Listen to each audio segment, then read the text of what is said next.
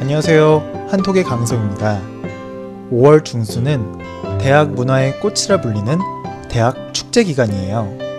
대학 축제 기간을 맞이해서 이번 주 동안에는 한국의 대학 축제와 한국 대학 문화에 대해서 알아보고 이해하는 시간을 가져보려고 합니다. 먼저 그 첫 번째 시간으로 오늘은 대학에서 진행하는 콘서트에 대한 이야기를 해보도록 할게요. 먼저 어떤 내용인지 듣고 와보겠습니다. 5월에는 대학 문화의 꽃이라 불리는 대학 축제가 진행된다. 특히 축제 기간에 가장 인기 있는 것은 유명 가수들의 공연이다. 초청 가수들은 인기 아이돌부터 인디밴드까지 다양하게 초청되며 콘서트를 방불케 한다. 그래서 축제 기간에는 대학마다 경쟁적으로 인기 있는 가수들을 초청한다.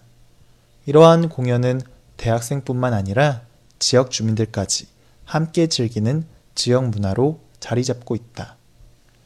네.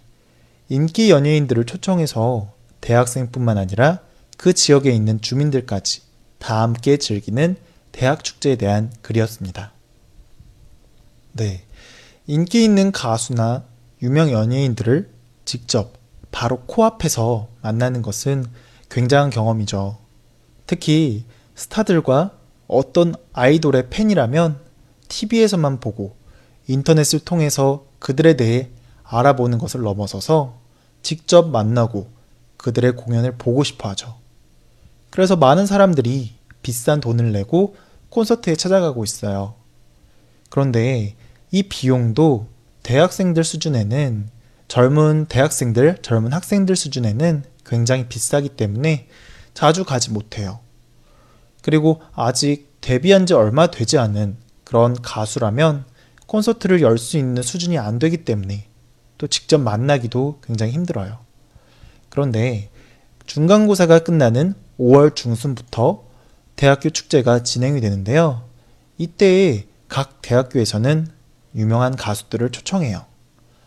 축제 기간은 각 대학마다 다르지만 보통 이틀에서 3일 정도 진행이 되는데요. 이 기간 동안 거의 매일 다양한 가수들이 방문을 하고요. 인기 가수들과 아이돌들이 와서 노래를 부르고 또 학생들과 소통을 해요.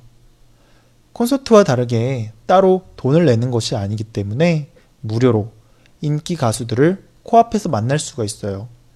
그리고 이게 한 군데, 한 군데, 두 군데의 대학교에서만 하는 게 아니라 한국에 있는 대부분의 대학교에서 진행하고 있기 때문에 뭐 우리 학교뿐만 아니라 주변의 다른 대학교까지 놀러 가서 연예인들을 보러 가는 경우가 많아요. 또 이게 각 학교마다 초청하는 인기 가수들이 제각각 또 다르기 때문에 내가 좋아하는 가수들을 보기 위해서 각 대학 축제에 찾아오는 가수들의 그런 목록들을 살펴보고 그래서 일정을 짜서 대학들을 막 돌아다니면서 구경하러 다니는 학생들도 있어요. 그런데 이렇게 대학에서 가수들을 초청하는 것은 공짜로 초청하는 게 아니에요. 적게는 몇백만 원에서부터 뭐 인기 있는 가수들은 몇 천만 원이나 돈을 주고서 초청하는 거예요. 학생들이 콘서트를 볼 때 티켓을 사서 보는 것 대신에 축제를 운영하는 운영진이 큰 돈을 주고 초청하는 거고요.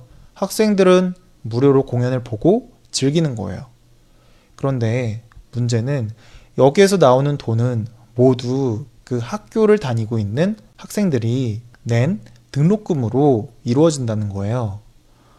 안 그래도 비싼 등록금을 내기 위해서 어, 온 가족들이 어, 스트레스를 받고 그리고 본인이 굉장히 스트레스를 받으면서 매 학기마다 등록금을 내고 있는데요. 내가 대학에서 공부하는데 필요한 용도로 돈을 사용하는 게 아니라 연예인들을 초청하기 위해서 음, 그런 돈들을 사용한다는 거예요. 사실 대학 축제가 진행되는 이유는 대학생들이 다 함께 어울리고 화합하기 위해서 그런 목적에서 시작된 거거든요. 그래서 각 단과 대학별로 학생들이 직접 공연을 한다거나 전시를 한다거나 어떤 체험 행사를 하는 경우가 많아요. 그래서 아예 이름도 축제가 아니라 다 함께 움직인다 라는 의미에서 대동제라고 이름을 붙이기도 했어요. 그리고 이 중에서 연예인들을 초청하는 것은 그러한 것 중에서 극히 일부였을 뿐이었어요.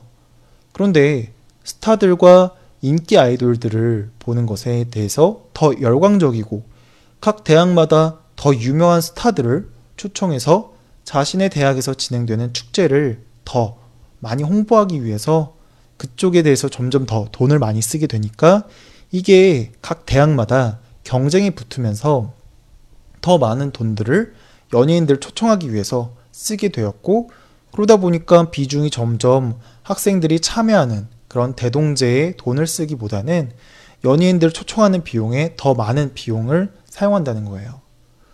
네.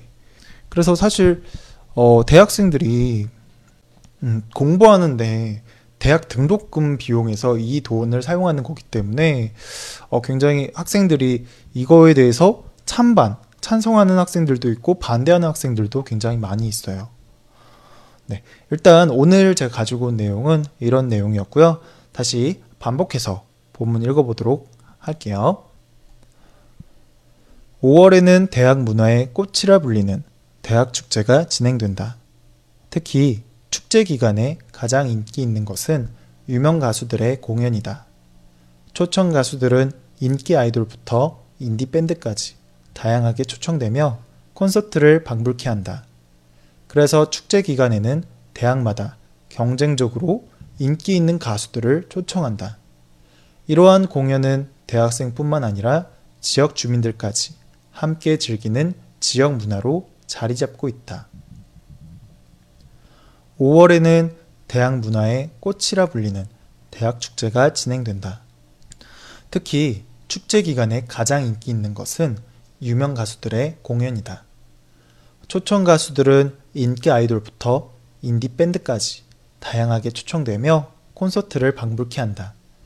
그래서 축제 기간에는 대학마다 경쟁적으로 인기 있는 가수들을 초청한다. 이러한 공연은 대학생뿐만 아니라 지역 주민들까지 함께 즐기는 지역 문화로 자리 잡고 있다. 네. 유명 가수들을 초청하는 게 나쁜 것은 아니에요. 하지만 공부하기 위해서 대학에 다니기 위해서 낸 그런 등록금으로 많은 돈을 그러한 돈 일부 중에서 많은 돈을 연예인들을 초청하는데 쓰인다는 것이 대학생들 입장에서는 좀 씁쓸한 거죠. 그래도 이런 유명 가수들을 초청해서 공연을 보면서 스트레스도 풀고 기분 전환도 할 수 있으니까 좋은 거죠. 그리고 이런 대학 축제가 대학생들만의 축제가 아니라 지역 주민들도 방문하고 참여할 수 있도록 해주고 있기 때문에 대학만의 축제가 아니라 대학 축제가 지역 축제로 자리 잡고 있기도 해요. 여러분들도 대학 축제 기간을 잘 찾아보고 대학교를 방문하면 함께 축제를 즐길 수 있으니까요. 인기 있는 유명 아이돌들의 공연을 직접 보러 놀러 가도 좋을 것 같아요. 네. 오늘은 여기까지 진행하도록 할게요. 저는 또 내일 찾아올 테니까요. 내일 아침에 또 만나도록 할게요. 내일 뵙겠습니다.